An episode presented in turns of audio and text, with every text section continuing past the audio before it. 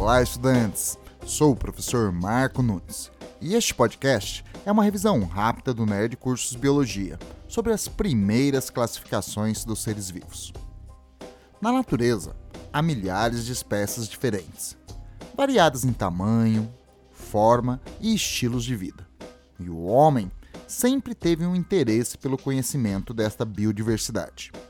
Na pré-história, em uma época que o homem era um coletor-caçador, a classificação dos seres vivos tinha um propósito prático: a sobrevivência. Os animais e vegetais eram classificados, por exemplo, em comestíveis, tóxicos, perigosos e venenosos. No século IV a.C., o filósofo grego Aristóteles classificou os elementos da natureza em três reinos: mineral, animal e vegetal. O reino mineral abrangia as rochas, a água e os gases, ou seja, os elementos naturais sem vida.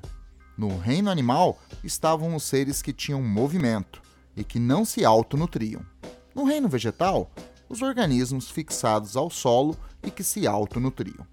Os fungos eram considerados vegetais. Os animais eram classificados em terrestres, aéreos e aquáticos. Teofrasto, um discípulo de Aristóteles, classificou os vegetais, baseado no seu tamanho, dividindo-os em ervas, arbustos e árvores. No século XVIII, o botânico sueco Linneu reformulou o sistema de classificação de Aristóteles, incluindo os microorganismos. No reino animal foram acrescentados os protozoários e as algas foram adicionadas ao reino vegetal. Além da nutrição, a classificação de Linneu comparava as formas das estruturas corporais dos seres vivos.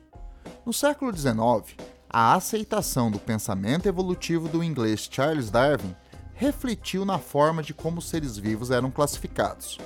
A partir de Darwin, as classificações passaram a agrupar os seres vivos de acordo com o seu grau de parentesco evolutivo.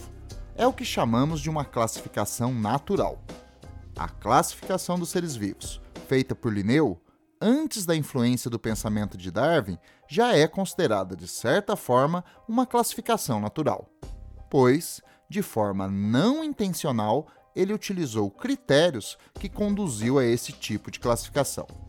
Mas a primeira classificação, que tentou agrupar os seres vivos baseado em um parentesco evolutivo, foi feita por Haeckel no final do século XIX.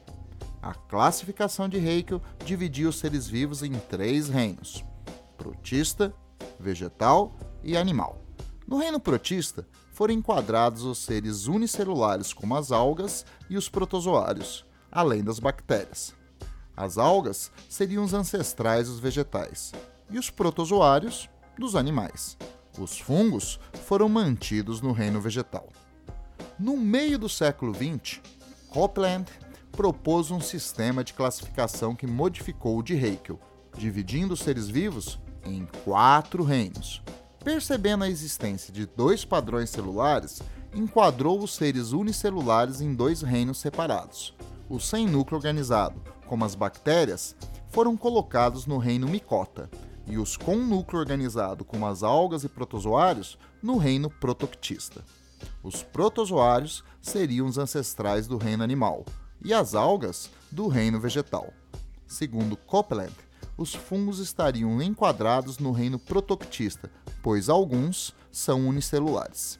Como você deve ter percebido, a classificação tem mudado ao longo dos últimos séculos, e isto é compreensível, pois conforme aumenta o conhecimento a respeito dos seres vivos, novas conclusões sobre as suas relações evolutivas são obtidas.